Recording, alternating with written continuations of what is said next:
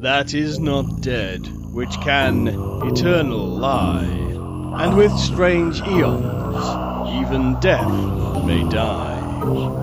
Welcome to the All Lovecraftian Podcast at ArkhamInsiders.com. Hallo, ich bin Mirko. Hallo und ich bin Axel. Wir sind die Arkham Insiders. Auf ArkhamInsiders.com. Da sind wir wieder. Kleine, ähm, kleine Neuigkeit in eigener Sache vorweg. Es ist ähm, September 2023. Die letzte Episode, die ihr von uns gehört habt, war unsere Jubiläumsfolge. 200 äh, Jahre Arkham Insiders mit 10 Episoden oder umgekehrt.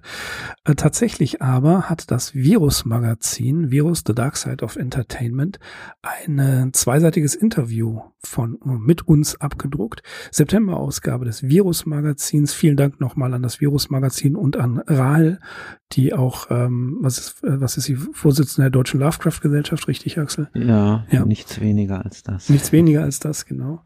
Ähm, sie hat das Interview mit uns geführt. Könnt ihr gucken, Kopf, geht mal an den Bahnhofskiosk. In einigen Supermärkten habe ich es gesehen. Online könnt ihr es auch bestellen bei äh, allen möglichen Plattformen. Wenn ihr mal ein Interview mit uns tatsächlich in Print sehen wollt, schaut mal in das Virus-Magazin. Beginnen die heutige Folge möchte ich mit einer Anekdote. Und zwar, ein gewisser H.P. Lovecraft, junger Kerl, 19 Jahre, hat im Dezember 1909 etwas Interessantes beobachtet. Und zwar in Providence am Weihnachtsabend, am 24. Dezember in der Innenstadt, im sogenannten in der Business Section, also im Geschäftsviertel, gegen 6 Uhr abends standen eine Menge Leute ganz aufgeregt in den Straßen und haben auf ein helles Licht gedeutet. Und sie haben vermutet, dass dieses helle Licht höchstwahrscheinlich ein, ja, ein, ein Airship, ein, eine Art äh, Ballon oder Zeppelin ist, der vom erfolgreichen Kaufmann Wallace E. Tillinghast, den Namen kennen wir, aus Worcester, dort oben ja durch die Gegend fliegt haben sie vermutet. Tatsächlich war Lovecraft hoch erschrocken. Denn er dachte zunächst, oh, schaut mal, diese ganzen Leute, die schauen sich die Venus an und war dann gleichzeitig enttäuscht, als er herausgefunden hat, dass sie was ganz anderes vermutet hatten. Und tatsächlich hat er an das äh, Providence Sunday Journal geschrieben, einen empörten Brief, und sagte, die grundsätzliche Ignoranz der Bevölkerung, was die Wissenschaft von der Astronomie angeht, ist oft bemerkt und entsprechend kritisiert worden. Und ein gewisser Garrett P. Service hat 1887 etwas Ähnliches berichtet, dass nämlich tatsächlich eine Art, die Venus für einen Ballon gehalten worden ist. Warum erwähnen wir die Venusachse? Tja, weil wir uns heute zufällig oder auch nicht zufällig auf die Venus begeben werden. Wir begeben uns auf die Venus. Aus welchem Grund? Der Grund ist, ja, Lovecraft als Science-Fiction-Schriftsteller, wie wir uns schon immer gewünscht haben. Ja. Ist die heutige Geschichte In the Walls of Erix. Zu Deutsch, wie heißt die? Äh, in den Mauern von Erix. Genau, ja. richtig. Und äh, ich würde vorschlagen, bevor wir uns mit der Geschichte äh, beschäftigen, machen wir mal was völlig Wildes, Axel. Du erzählst uns, was drin vorkommt. Völlig unerwarteter Völlig Vorschlag, unerwartet, dem ich mich aber gerne füge. Ich dachte, ich mir fast. Okay, los geht's. Die Geschichte besteht größtenteils aus den Tagebuchnotizen von Kenton J. Stanfield, der als Prospektor der Venus Crystal Company auf der Venus nach den dort lagernden Kristallen sucht. Die Kristalle bergen beträchtliche Energien, die sich die Menschen zunutze machen. Allerdings stößt die Crystal Company bei ihrer Arbeit auf den Widerstand der Venusianer, eine Spezies von Echsenmenschen, denen die Kristalle heilig und schützenswert sind wir lesen nun, wie Stanfield alleine loszog, um der Spur seines Kristalldetektors zu folgen, der ein Exemplar ausgemacht hatte. Die Unbilden einer wilden Flora und einer fleischfressenden Fauna machten seinen Weg nicht gerade zu einem Zuckerschlecken. Endlich erreichte er das erizinäische Hochland, kurz Erix genannt, und erblickte schon bald den ziemlich bedeutenden, hell strahlenden Kristall Doch was ein Triumphzug werden sollte, wurde jäh durch eine unsichtbare Barriere gestoppt. Verwundert stellte Stanfield fest, dass er vor einer hohen und nicht absehbaren Mauer stand. Jenseits dessen erkannte er, dass der Kristall von einem menschlichen Leichnam gehalten wurde. Ein Leichnam, der die Arbeitskluft der Crystal Company trug. Stanfield mutmaßte, dass es sich um den vermissten Kollegen Dwight handelte er entnahm dem Toten das kostbare Mineral und ja, hätte sich gern auf den Weg zurück zur Basisstation Terra Nova gemacht, doch musste unser Prospektor irritiert feststellen, dass er sich in ein gläsernes Labyrinth begeben hatte die folgenden Einträge dokumentieren seine verzweifelten Anstrengungen, aus den verstrickten Korridoren dieses unheimlichen und unfassbaren Bauwerks herauszukommen. Vergebens. Wie die Zeit vergeht, sieht er anhand des Leichnams von Dwight, an dem sich diverse Aasfresser zu schaffen machen, bis nur noch ein Skelett übrig bleibt dann löst sich aus dem Schatten des Waldes eine Gruppe der einheimischen Echsenmenschen, bildet einen Kreis um den Schauplatz und beobachtet Stanfield. Dessen Ressourcen Sauerstoff, Nahrung und Wasser gehen zur Neige. In seinem Wahn meint er, die Venusianer verhöhnten ihn und warteten nur auf sein Ende. Schließlich muss er einsehen, dass es keine Rettung mehr gibt. Seine letzten Einträge sind nur noch sehr abgehackt und zeugen von seinem verzweifelten Todeskampf. Es ist ihm nicht gelungen, aus dem Labyrinth, von dem er weder weiß, wer es einst errichtete, noch zu welchem Zweck, zu entkommen. Er stirbt. Als Nachtrag gibt es einen Bericht des Kolonnenführers der Company, dem wir entnehmen, dass man den toten Stanfield gefunden hat. Er befand sich nur wenige Schritte vom Außeneingang des Labyrinths entfernt, das hinter ihm lag. Ironie des Schicksals, dass Stanfield stets nur nach der anderen Richtung drängte. Seltsam, aber so steht es geschrieben. Okay, wie wir wissen, The Walls in the Walls of Erix, äh, spannende Erzählung, danke für die Zusammenfassung im Januar 1936 geschrieben und posthum im Oktober 1939 in Weird Tales veröffentlicht. Geschrieben hat das zusammen mit Kenneth J. Sterling, einem jungen Highschool-Absolventen aus Providence. Was war los bei Lovecraft im Leben? Er kam aus New York zurück und es warteten einige Lektoratsarbeiten auf ihn. Und in der NAPA, in der ähm, in der Amateurorganisation gab es auch eine Menge Stress. Das haben wir ja auch schon damals in einer unserer Folgen besprochen. Und äh, er hatte wohl so etwas wie eine Grippe. Aber tatsächlich hat er das Manuskript von Sterling bekommen, eine Science-Fiction-Geschichte, ein Entwurf, wie wir vermuten, ein Entwurf von etwa 6000 Wörtern. Und Sterling hat sich hier an diesem Motiv des unsichtbaren Labyrinths versucht, was er allerdings von Edmund Hamilton, das ist der Edmund Hamilton, der Captain Future erfunden hat, geborgt hat aus seiner Geschichte The Monster God of Mammoth bei Weird Tales im August 1926 erschienen. Und Sterling hat ihm das vorgelegt und Lovecraft hat eine ganze Menge geändert.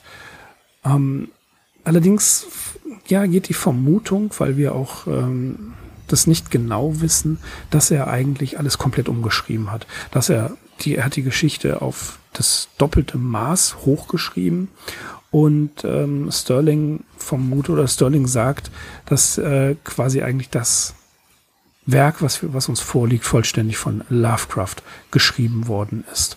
Er hat Sterlings Entwurf genommen und Gentleman, wie er war, hat er natürlich gesagt, nein, nein, das hast du alles wunderbar selbst gemacht. Was ich schön finde an dieser Geschichte, ist, äh, dass wir hier ein paar Insider-Witze haben. Und zwar in den Bezeichnungen. Wenn wir zum Beispiel die Farneth Flies oder die Farneth Fliegen, äh, wenn wir davon hören, dann ist das tatsächlich ein, ähm, eine Verballhornung von Farnsworth Wright, dem Herausgeber von Weird Tales. Die, ähm, ja, die, die Eggmans, diese Lebensform, ist an Forrest J. Ackerman ähm, ja angelehnt, in der ein bisschen, wo es ein bisschen Streit damals gab wegen einer Erzählung von äh, Clark Ashton Smith. Die beiden haben sich da gebettelt und ja, was haben wir noch für, für Insider-Witze? Also Die, ja, genau, genau. Die, die waren auch dabei. Ähm, also es ist eine ganze Menge, was, was die beiden hier ähm, ja verarbeitet haben und auch der Name des Erzählers, der erzählenden Person. Wir haben also keinen unzuverlässigen Ich-Erzähler wie so oft bei Lovecraft, sondern er nennt seinen Namen. Kenton J. Stanfield ist natürlich schon so ganz nah an Kenneth J. Sterling angelehnt. Mhm. Ugrets wollte ich noch anfügen, damit ist Hugo the Red, also Hugo ja. Gernsback, der schäbige Herausgeber gemeint.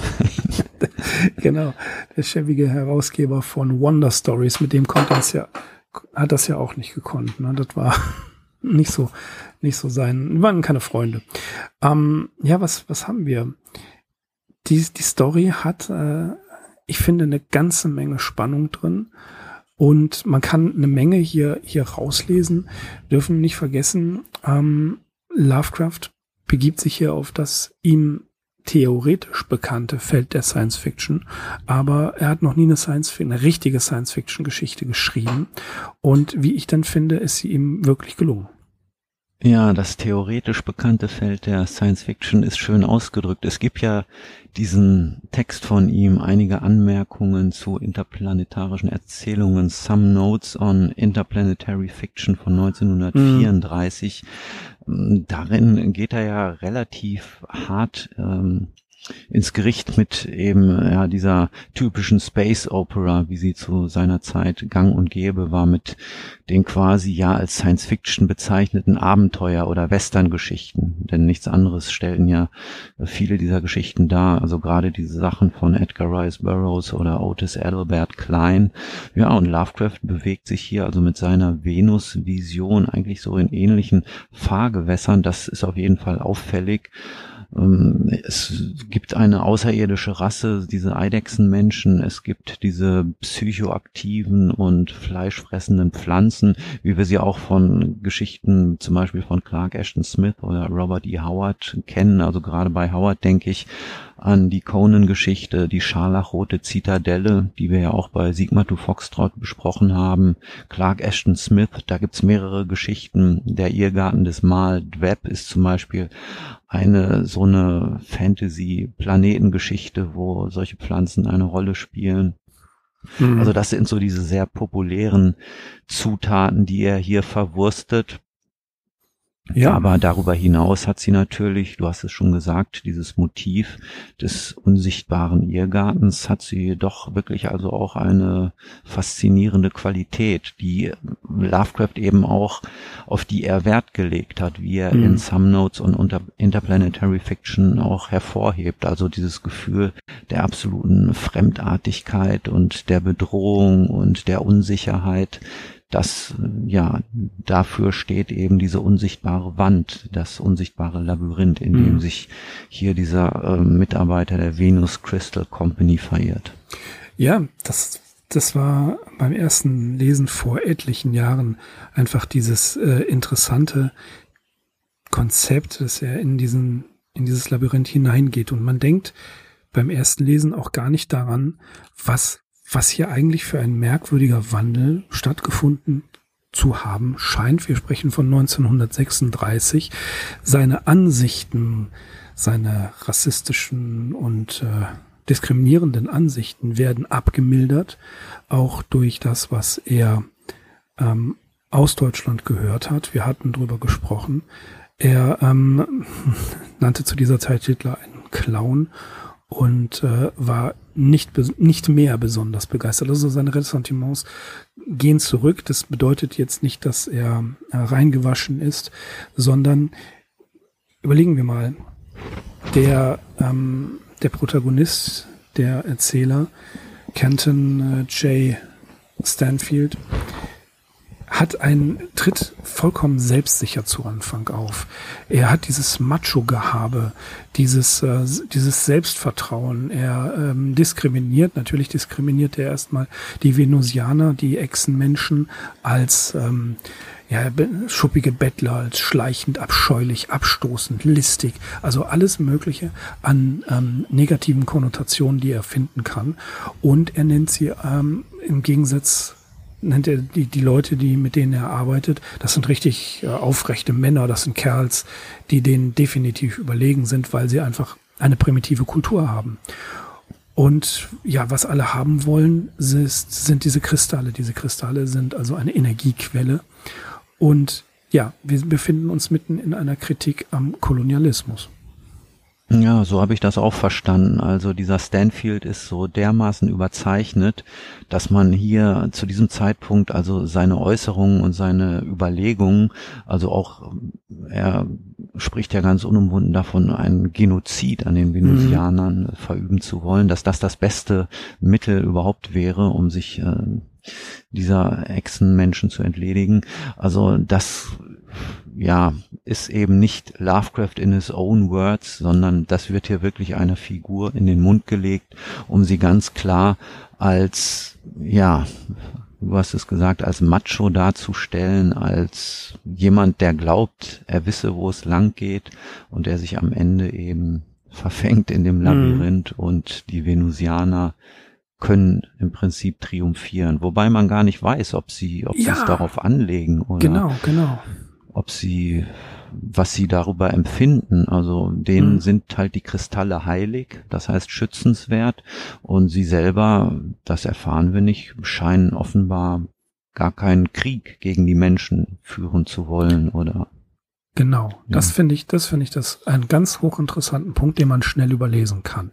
Also wir sind uns einig, hier wird, soll ein Planet ausgebeutet werden und zwar um jeden Preis. Ja, um Preis, wenn es sein muss, mit Mord und Totschlag. Die ja in der, wie soll man sagen, in der Evolution auf der Venus am höchsten stehenden Kreaturen sind die Echsenmenschen. Es wird auch von einer ganzen Menge anderer Kreaturen gesprochen und Organismen. Also man kann es, ja, es, es, es ist ein, ähm, ein Ökosystem, dem auch die Venusianer angehören. Also quasi eine, eine ganz runde Sache. Ich komme gleich dazu, wie das äh, Interpreten auch ähm, bewerten. Ja, und diese, diese Venusianer, diese Echsenmenschen bauen Dörfer, Städte, die an Ameisenburgen und an Biberdämme erinnern, wird gesagt. Also sie haben eine Organisation, sie organisieren sich. Und dazu gehört natürlich auch, dass sie miteinander kommunizieren. Und es wird hier sogar ganz klar eine Theorie aufgestellt, die Theorie von Fogg, Egbert und Janet, so heißt es, oder Janet, so heißt es in der Geschichte, die vermuten, dass diese Brusttentakeln, die die Echsenmenschen haben, eine Art Kommunikation, eine Art Sprache darstellen. Also dass, dass, äh, dass die mit diesen Tentakeln da so durch die Gegend wackeln, das wird als Sprache interpretiert. Und was du gerade gesagt hast, man weiß es nicht genau, ob die da triumphieren oder nicht. Das finde ich einen ganz interessanten Punkt. Denn wir wissen, die Venusianer beobachten äh, Stanfield und dann stellen sie sich an den Ausgang und ähm, gestikulieren. Er missdeutet das, dass sie ihn verspotten, aber es könnte auch genauso sein, dass die Venusianer ihn ihm zeigen möchten, wo er rauskommt und ihm, ihn vielleicht warnen wollen und ihr versuchen zu gestikulieren, wie er am besten rauskommen kann. Das ist nicht gesagt, dass sie triumphieren. Ja? Also das kann man so interpretieren, aber das ist die wiederum die Interpretationssicht des Protagonisten, der sich langsam aber sicher dem Tode nähert und im Angesicht des Todes anfängt nachzudenken und ja tatsächlich zum Schluss sogar eine gewisse Sympathie mit den Echsenmenschen entwickelt und davor warnt, zu sagen, lasst die Venus einfach die Venus sein, lasst denen die Kristalle, wir sollten uns hier von der Venus verziehen. Das wird ja dann in der nächsten Ebene, wenn ein Bericht über den Bericht geschrieben wird, äh, wird es ja auch gesagt, der vernünftigere Vorschlag von Stanfield ist hier alles auszurotten. Mhm. Ich halte die Möglichkeit, dass die Echsenmenschen ihm den Ausweg weisen wollen, überhaupt nicht für abwegig. Also der Gedanke kam mir auch und wenn er uns beiden beim Lesen gekommen ist, dann ist das hm. wahrscheinlich so intendiert, dass diese hm. Möglichkeit durchaus besteht. Ja. ja. Also, ne, es ist so, natürlich, sie, sie unternehmen auch Sabotageaktionen, sie greifen an, aber ähm, sie, es könnte ja auch tatsächlich sein, dass das Labyrinth, wir müssen auch noch klären, wer das Labyrinth gebaut hat. Ja. Äh, ne, das ist nämlich auch ein großes mhm. Rätsel, dass die Echsenmenschen tatsächlich gar nicht massiv aggressiv die Menschen vertreiben wollen, sondern sie vielleicht einfach nur deswegen angreifen, um sie vor vielleicht noch Schlimmerem zu bewahren. Gehen wir nochmal zurück stellen fest, die, die Echsenmenschen bauen zwar, ja, haben Bauten, organisieren sich, kommunizieren miteinander, verehren möglicherweise die Kristalle. Das ist ja auch nur eine Hypothese. Das heißt, im, im Weiterdenken, die können das Labyrinth gar nicht gebaut haben. Vermutlich. Mhm. Es wird ja auch von einer vermutlich älteren Zivilisation, äh, darüber wird spekuliert, die auf der Venus gelebt haben kann. Also es ist unwahrscheinlich, dass die Echsenmenschen dieses, diese Falle, wie er sie nennt, dieses, dieses Bauwerk errichtet haben, sondern vom, von dem, wie er es beschreibt, ist es selbst ihren Fähigkeiten absolut abhold, dass sie sowas bauen können. Eine Geschichte, bei der Lovecraft mitgeschrieben hat, hat immer eine noch ältere Zivilisation ja, genau. zum Inhalt. Genau, es muss immer, es muss immer was, was Zyklopisches dabei sein. Es gibt immer noch was Älteres, genau. Ja, denn genau, und das, das ist ja eben das, was, äh, was vermutet wird.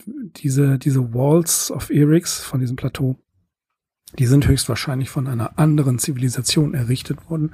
Und das kann der Spekulation durchaus etwas Nahrung geben, dass die Echsenmenschen versuchen, Stanfield zu warnen oder ihm zu helfen und die Menschen von schlimmeren Dingen als dieser Falle, als diesem Labyrinth wegzuhalten. Die Frage ist natürlich, die wird nicht geklärt und die können wir auch mit unserer Hypothese nicht klären.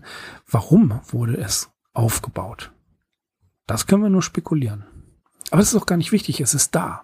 Mhm. Der, der Schrecken, das wissen wir als Lovecraft-Leser, der Schrecken ist eben in der Sache, dass es da ist und nicht erklärt wird, weil es nicht möglich ist, das zu erklären. Mhm. Ich denke da zum Beispiel an eine Geschichte von George R. R. Martin, die zweite Stufe der, nein, nicht die zweite Stufe der Einsamkeit, das ist eine andere Geschichte, ähm, in der es darum geht, dass auf einem Planeten, äh, der ständig mit Nebel überzogen ist, alte Ruinen gefunden werden. Und in vielen anderen Geschichten, auch von Philip K. Dick zum Beispiel, der später kommt, ist immer wieder von merkwürdigen Bauten die Rede. Natürlich at the Mountains of Madness genau das Gleiche. Ja, mhm. also es gibt etwas, was da war, bevor die Echsenmenschen da waren. Artefakte. Artefakte. Und das ist ein, ein Topos in der Science-Fiction-Literatur, der immer wieder vorkommt. Ja, definitiv. Also das, dieses ganze Labyrinth, das hat natürlich auch was ungemein Tragisches, weil mhm. der Stanfield, wie wir dann am Schluss erfahren, ist ja im Prinzip direkt am Ausgang. Er kommt einfach nur nicht auf die Idee, sich selbst mal zu bewegen, sich in eine andere Direktion zu begeben. Mhm. Denn dann hätte er relativ schnell den Ausgang finden können. Ja, Na, also er ist halt in der, in der Position, die er beigebracht bekommen hat, die als ja jemand, der einen Planeten gewaltsam kolonialisiert, versteht er dieses endemische Ökosystem nicht, aber er beschreibt es. Er sagt jetzt, die einen pflanzen sich ja auf, auf ähm, ähm, ich glaube, dieses FA Unkraut, das ist eine rankenartige Pflanze, die mit aasfressenden Fühlern sich vorarbeitet. Woher kommen die Ukrats, wie du gesagt hast, ne? die, die Hugo Gernsbacks, die fleischfressenden Pflanzen. Dann gibt es die Mirage-Pflanzen, die ihr Opfer einschläfern und mhm. sich dann darüber hermachen. Also mit anderen Worten, es wird nicht ohne Grund werden hier viele Wesenheiten beschrieben. Nicht einfach nur um so ein bisschen Name-Dropping zu machen, so dann kommen dann die Okrats und dann kommen die und dann kommen die, sondern tatsächlich um darzustellen, dass es sich um ein geschlossenes Ökosystem handelt, ähm, in das der Mensch eingreift. Denn wie wir an der Leiche von Dwight sehen, er beschreibt den zunehmenden Verfall, wie sich alle möglichen äh, Lebewesen, Flora und Fauna über ihn hermachen. Als das macht er ja nicht ohne Grund, sondern er zeigt einfach, dass es hier eine Abfolge gibt und dass diese Abfolge sehr, sehr schnell ist. Er ist drei, vier Tage in diesem Labyrinth drin und die, die Leiche ist quasi fast vollständig verschwunden.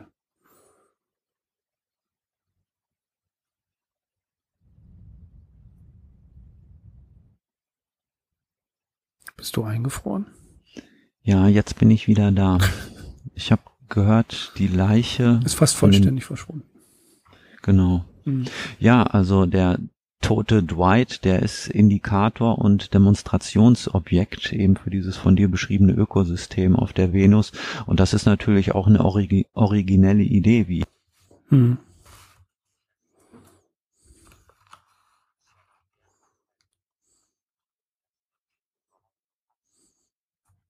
Mhm.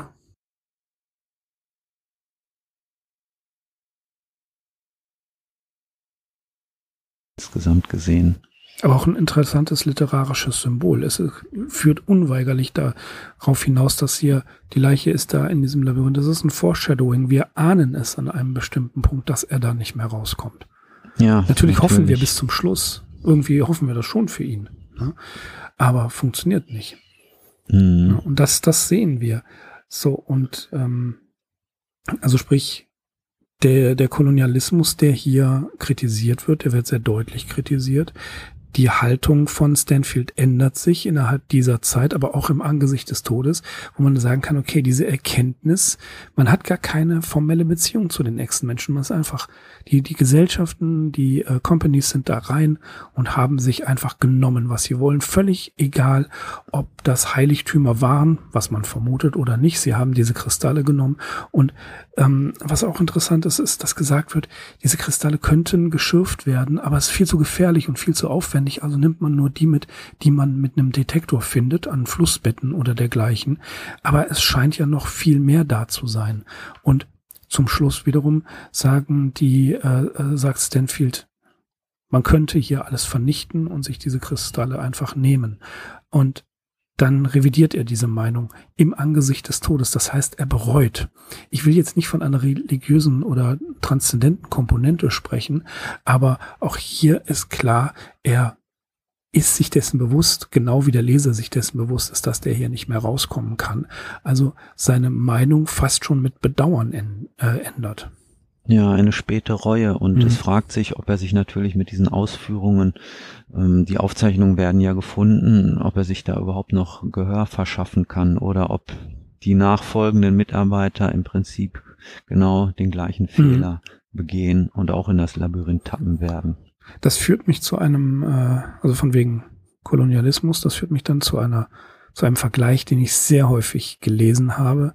Es wird hier immer von Avatar gesprochen, von James Cameron. Ja, immer, immer wieder wird Walls of Eryx in Beziehung gesetzt zu Avatar. Ja, schwierig. Ich finde, Avatar ist ein vollkommen überschätzter Film, der den Kolonialismus in irgendeiner Art und Weise trotzdem ja fast, fast schon chauvinistisch, ja, relativiert, in dem dann nachher alles gut ist. Ein viel wichtigerer Film, den ich in Beziehung setzen kann, obwohl jetzt hier keinerlei Science Fiction und so weiter auftaucht, ist ähm, der mit dem Wolf tanzt. Den finde ich interessanter, weil auch hier die Perspektive des weißen Amerikaners, der seinen äh, anfangs seinen Tagesrhythmus komplett durchzieht, ohne ohne davon abzuweichen in diesem Außenposten, während er beobachtet wird von den Ureinwohnern, ähm, das ist diese Perspektive, diese chauvinistische Perspektive, die auch Stanfield hier an den Tag legt, die auch die ganzen Prospektoren und die ganzen Vertreter der Companies an den Tag legen. Und dass sich das ändert in Dancing with the Wolves natürlich über einen sehr langen Zeitraum, aber hier in einem kurzen ähm, Zeitraum, der der Dramaturgie des Ortes auch geschuldet ist, finde ich trotzdem ähm, zu verstehen, der Mensch stellt sich selbst über die äh, Echsenmenschen, aber versteht überhaupt gar nichts von dem endemischen ähm, Ökosystem. Er missachtet dort alles.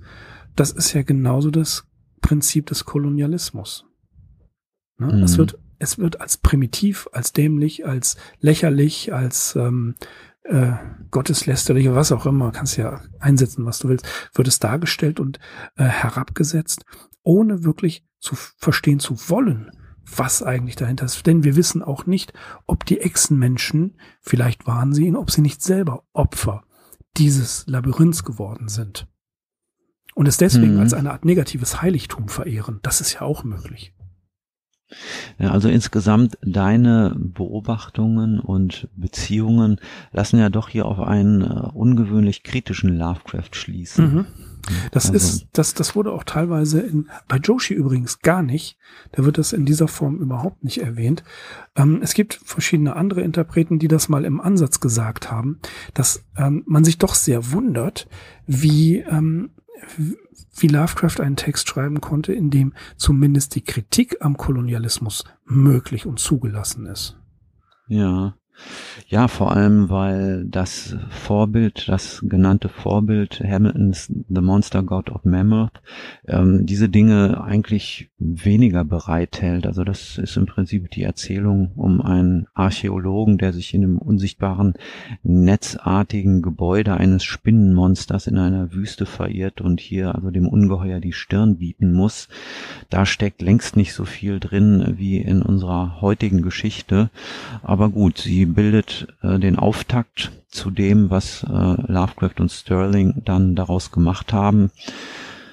Ich finde dieses Phänomen des unsichtbaren Labyrinths, der unsichtbare Wand, äh, gefangen hinter unsichtbaren Mauern, ist sehr interessant und wir finden es natürlich auch in anderen Geschichten. Also eine bekannte Geschichte ist ja von John Wyndham oder Wyndham, The Midwich Cuckoos, das Dorf der Verdammten gibt's auch einen legendären schwarz-weißen Film von einer Verfilmung. Äh, das ist erstmals 1957 erschienen, Science-Fiction-Roman und äh, da wird die Einwohnerschaft eines englischen Dorfes für einen kurzen Zeitraum innerhalb einer nicht sichtbaren Sperrbarriere eingeschlossen. Und jeder, der sich aus dieser Barriere herausbewegt, der fällt automatisch sofort in Ohnmacht. Und nachher stellt sich dann heraus, dass äh, den Frauen dieses Dorfes wohl von einer außerirdischen Spezies Föten eingepflanzt wurden und äh, ja, die sich daraufhin entwickelnden Kinder sind äußerst fremdartige mhm. und bedrohliche Geschöpfe. Das ist der eine die eine Geschichte, die mir dazu eingefallen ist und dann eine andere von 1963 kennst du auch von Marlen Haushofer, Die Wand, die Wand österreichische ja. Schriftstellerin und das ist ein Roman, der beschreibt das Schicksal einer Frau, die sich während eines Urlaubs in einer Berghütte auch ganz unvermittelt von jetzt auf gleich. Warum weiß man hier allerdings überhaupt nicht hinter einer durchsichtigen und ja auch undurchdringlichen Wand wiederfindet mhm. und die sich äh, ja in dieser gänzlichen neuartigen Realität irgendwie einrichten muss. Ein, ein, eine, als meiner Lieblingsbücher, Die Wand von Marlene Haushofer, ist, mhm. äh, unfassbar brillant geschrieben, metaphorisch wahnsinnig dicht, also die Situation der Frau in dieser Zeit, wird da ja auch wieder gespiegelt. Und man, man kann es nicht aus der Hand legen. Es ist bei, bei allem, was dahinter steckt, also im, im Subtext verborgen und noch nicht mal verborgen, sondern noch recht offen ist, ist es darüber hinaus auch noch sehr, sehr spannend geschrieben. Mhm. Also ich bin mir sicher, dass äh, Nils B. oder der Fun Duke, der Frank, noch ein paar mehr Sachen in die Kommentare hauen werden, äh, wo durchsichtige Labyrinthe aufbauen, äh, auftauchen ähm, wette ich. Und die Venus als Schauplatz für Romane ist ja auch nicht ganz neu. Ne, das, das äh, ist ja, ich glaube, 1800 hm, noch was äh, gab es doch ein, ein Roman von Achille äh, Airo, heißt er, glaube ich, ähm, Voyage à Venus, also die Reise zur Venus, das muss so 1860, 65 gewesen sein. Ähm, vorher wird äh, die Venus als ja bewohnbarer Planet dargestellt. 1807, äh, 18, nein, Verzeihung, 1758 so rum. Äh, Emanuel Svenborgs, das die Erden in unserem Sonnensystem. Äh, Scapianelli, den wir ja auch schon kennen. Darüber haben wir ja in Lovecraft und die Astronomie schon gesprochen. Also die die die ähm, die Venus als ein vermutlich bewohnbarer Planet, als die Schwester der Erde, die wird in der Literatur immer und immer wieder erwähnt. Äh, es gibt wahnsinnig viele Geschichten, die dort spielen und immer in den frühen, in der frühen Zeit, auch zu Lovecrafts Zeit schon, ist man davon ausgegangen, dass aufgrund der dicken Wolkendecke, die dort ist, unter der Wolkendecke eben eine Art Dschungel existiert mit möglicherweise Dinosaurier-ähnlichen Tieren. Das ging sogar so weit, dass auch ähm, die frühen Perirodan-Romane, die auf der Venus spielten, auch diese Sümpfe, diesen Dschungel und so weiter ähm, dargestellt haben. Da gab es dann, glaube ich, eine Basis der Arkoniden. Ne? Also ähm, das war, äh, das, das war ein, ein, ein Common Place in der Science-Fiction-Literatur.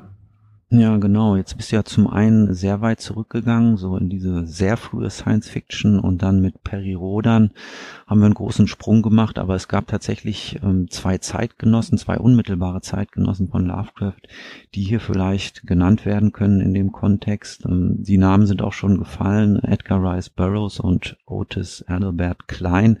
Und äh, ja, es gibt so einen, einen sogenannten Klein Burroughs War das war so eine Auseinandersetzung, die zwischen diesen Autoren stattgefunden hat oder angeblich stattgefunden hat. Äh, wir wissen ja, es gibt ja den Mars und es gibt die Venus und Edgar Rice Burroughs, das ist der Tarzan-Autor, der hatte schon 1920 Mars im All Story Magazin einen populären Mars-Roman vorgelegt, dem dann noch weitere folgen sollten. Und schließlich sind alle diese Werke unter der Sammelbezeichnung Mars-Zyklus oder auch äh, John Carter vom Mars mhm. erschienen. John Carter ist halt dieser Protagonist. Und ja, an diesen Erfolg hat halt der Burroughs Epigone Otis Albert Klein versucht anzuknüpfen, nur dass sich eben Klein dann die Venus als Handlungsort ausgesucht hatte. Du hast es gesagt, es war eben auch ein populärer Planet, der die Fantasie befeuert hat.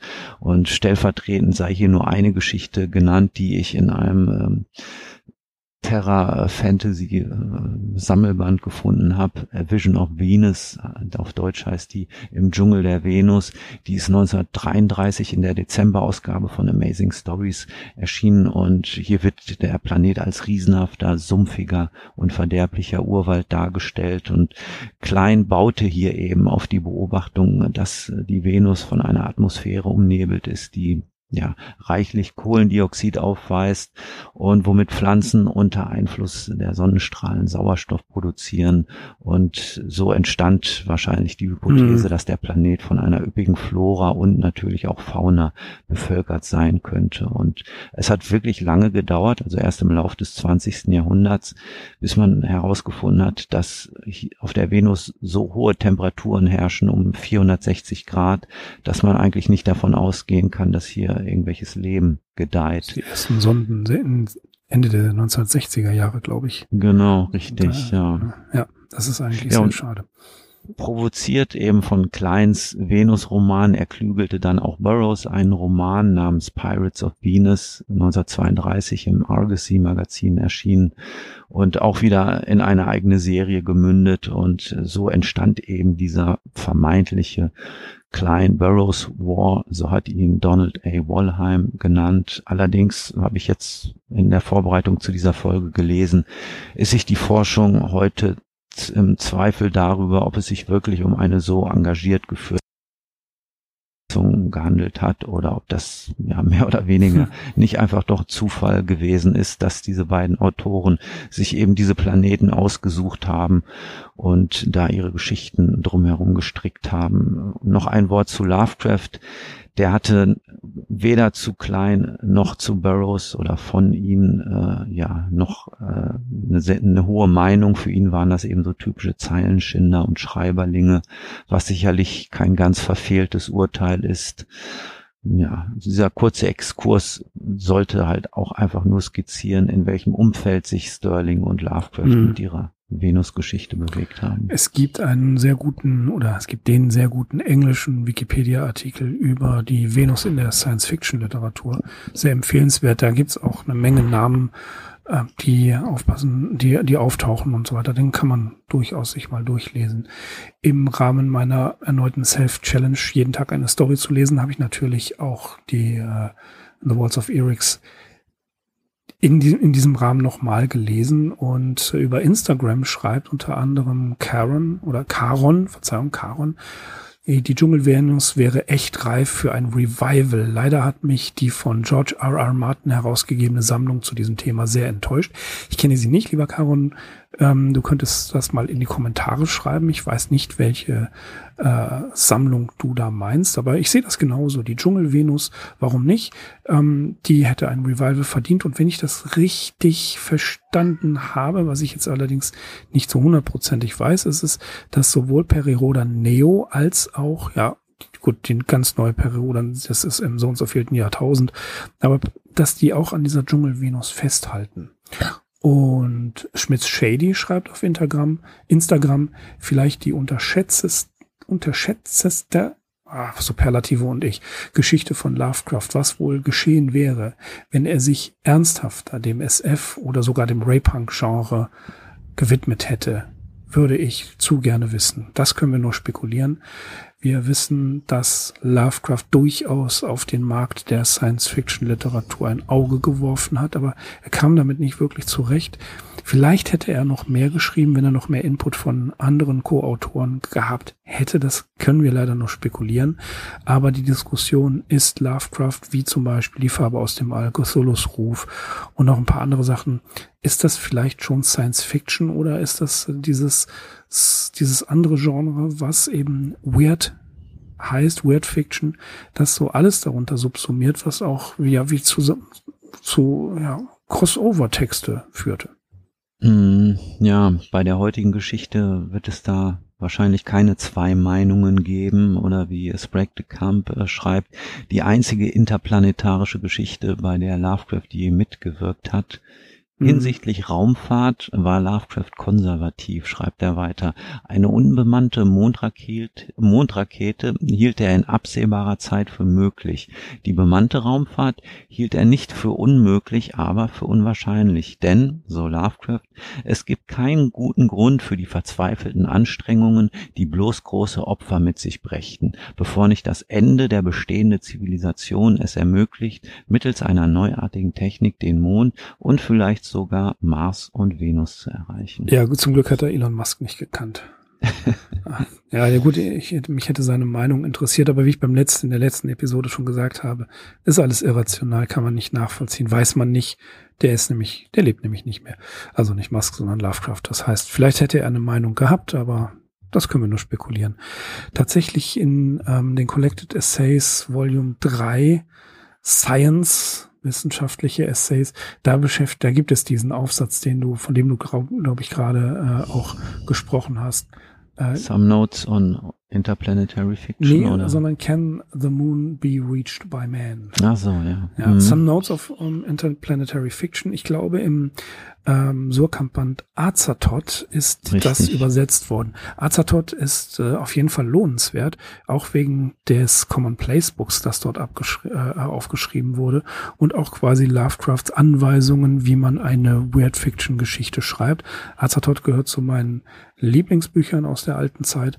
Äh, lege ich euch ans Herz, guckt da mal rein und da findet ihr auch den von Axel gerade zitierten Text. Hm. Tja, ansonsten über Kenneth J. Sterling das haben wir eben schon festgestellt, lohnt sich auf jeden Fall mhm. ein eigener Podcast im Rahmen unserer Personality Podcasts, die bis jetzt ja nur noch äh, nur geplant, aber noch nicht umgesetzt worden sind. Ja, Sterling hat von 1920 bis 95 gelebt, also zu einer Zeit, ne, Mirko, als du anfingst, dich mit Lovecraft zu beschäftigen, ja. da hättest du noch die Möglichkeit ja, ja, gehabt, Okay, ich rede nicht weiter, aber die Vorstellung ist immer faszinierend, finde ich, ja.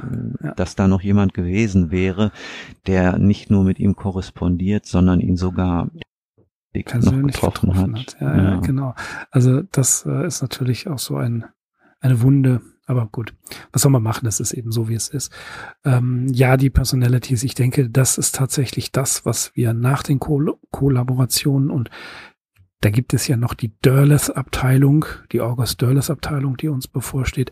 Aber danach denke ich, ist es am wichtigsten auch nochmal sich über das Umfeld Lovecrafts zu äh, auszutauschen. Und wir haben lange gerätselt, was wir machen werden. Aber Axel, ich glaube, die Personalities, das ist das, was wirklich interessant ist. Ja, die brennen uns mittlerweile unter den Nägeln und gerade wenn man dann auch so eine gute Geschichte hat, ja. wie In the Walls of Erix und dann anfängt sich eben mit dem Verfasser oder dem Ideengeber, dem, mit dem Sterling zu beschäftigen, dann ja, sammelt sich schon automatisch mhm. Material an. Aber wir versuchen ja immer so eine Folge im Rahmen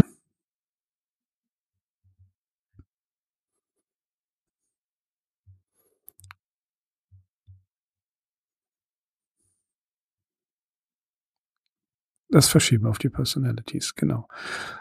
Als nächstes, was haben wir gesagt? Barlow the Night Ocean. Mhm. Ja, das wird dann in einigen, in drei, vier Wochen kommen. Und ja, Axel, was haben wir noch zu Walls of Erics zu erzählen? Ach so, ja, der, natürlich, der Herr Schweizer GM Factory hat sie vertont, wie ich finde, wieder mal brillant. Aber das sage ich jedes Mal, weil es einfach kann, weil es einfach großartig ist. Im Fester Verlag und bei Surkamp gibt's sie auch auf hplovecraft.com im Original. Also ihr könnt The Walls of Erics auf jeden Fall in irgendeiner medialen Form genießen, denn ich mag die Geschichte. Ich fand sie extrem spannend, auch wenn wir sie jetzt gespoilert haben. Völlig egal. Äh, alleine zu diese Beschreibungen zu lesen, wie er in diesem Labyrinth gefangen ist, das lohnt sich wirklich. Und in diesem Sinne würde ich vorschlagen, wir bedanken uns mal wieder fürs Zuhören und verbleiben mit den besten Grüßen. Ich bin Mirko.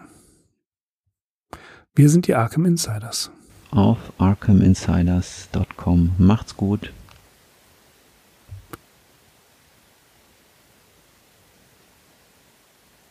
Mhm.